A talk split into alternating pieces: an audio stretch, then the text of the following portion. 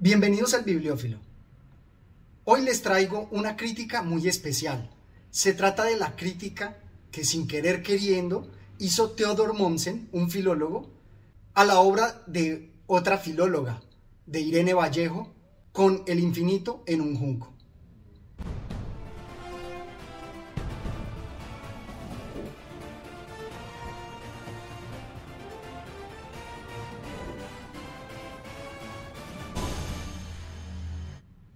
La primera crítica que se presenta es porque esta estudiosa de la antigua Grecia y Roma no tuvo en consideración un autor de tal renombre y ganador del Premio Nobel de Literatura en 1902 como es Theodor Mommsen.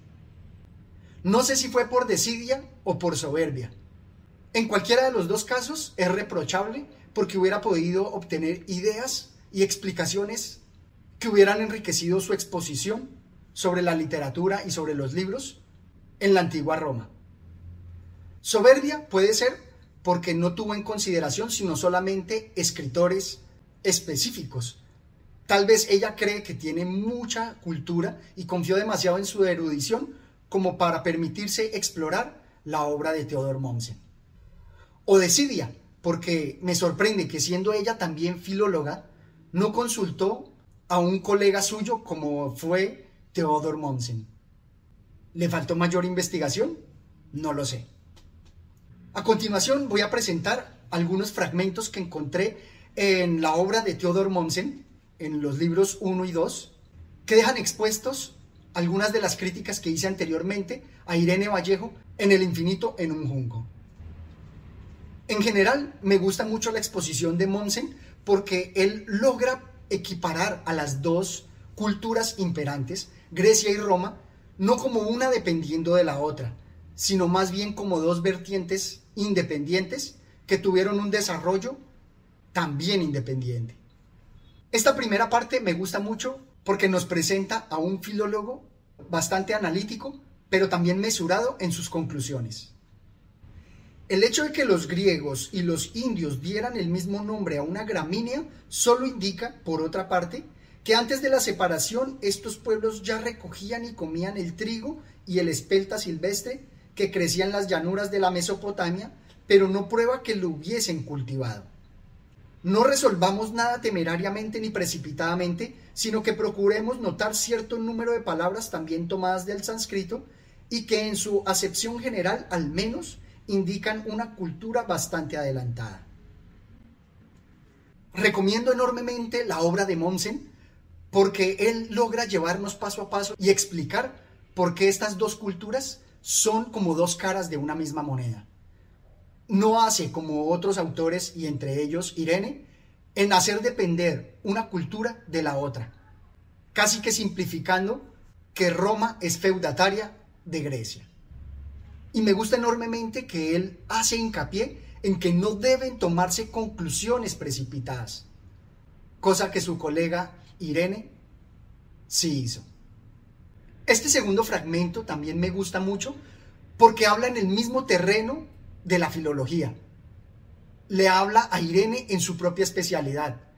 Y nuevamente me sorprende que ella, siendo filóloga, no tenga a este autor filólogo en su bibliografía. Miren lo bien que habla Mommsen. La crítica filológica recién ahora comienza a tomar vuelo.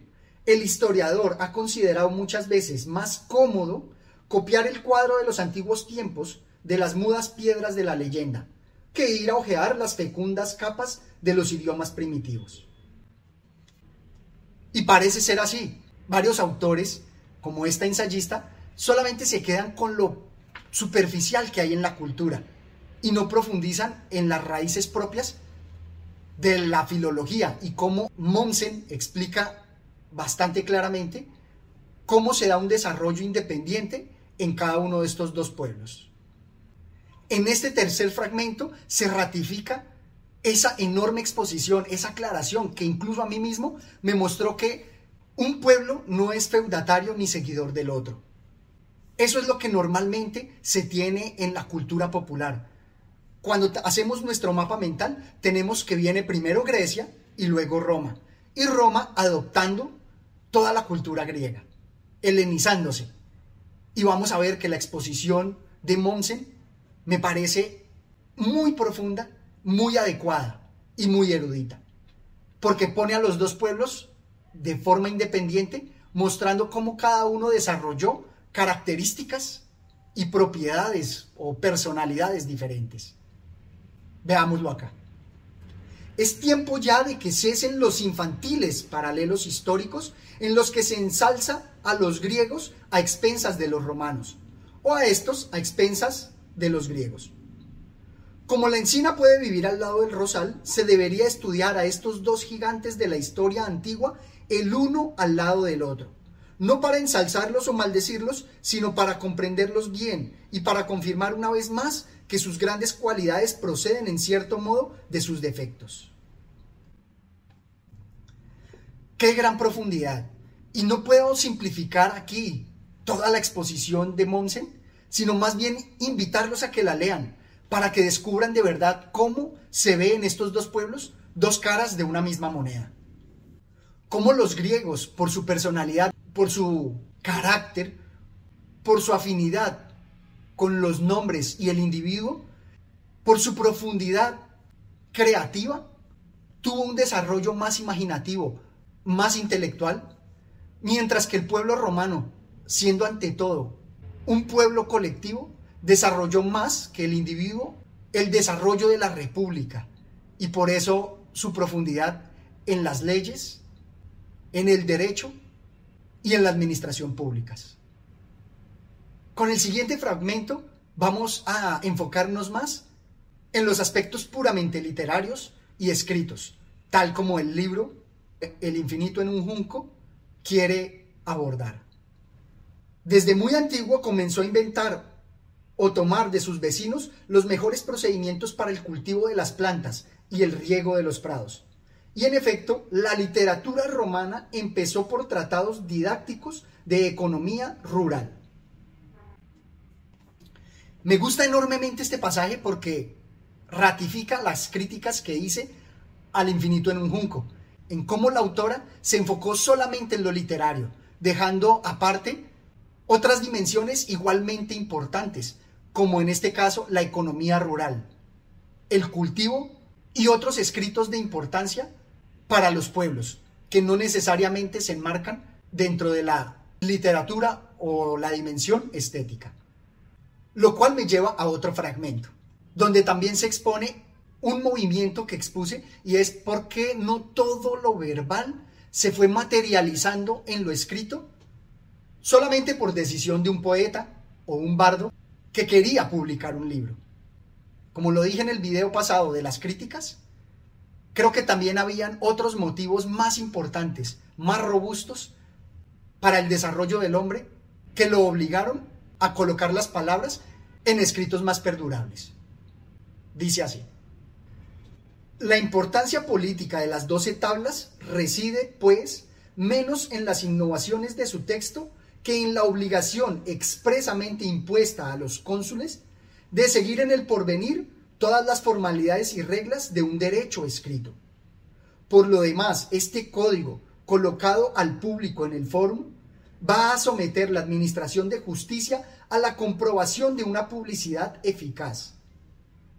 Y el magistrado se verá obligado a aplicar a todos una ley igual y común. Como les digo, las necesidades de la escritura no se dan propiamente en lo literario, sino también para efectos de administración, para el control y administración de las relaciones entre los ciudadanos y la administración pública. Lo cual me lleva a este otro fragmento.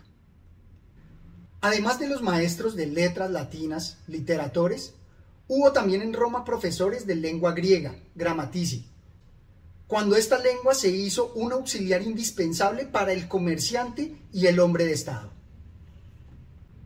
Esto ratifica y está alineado con las críticas que hice al infinito en un junco. No solamente las necesidades literarias, estéticas, fueron las que obligaron al uso de la letra escrita y la publicación de los libros. También están las necesidades puramente comerciales y de administración pública. tal como lo expone Theodor Mommsen. Esto es todo cuanto tenía por compartir con ustedes. Espero que se animen a leer esta maravillosa obra de Mommsen. Hasta una próxima oportunidad. Gracias.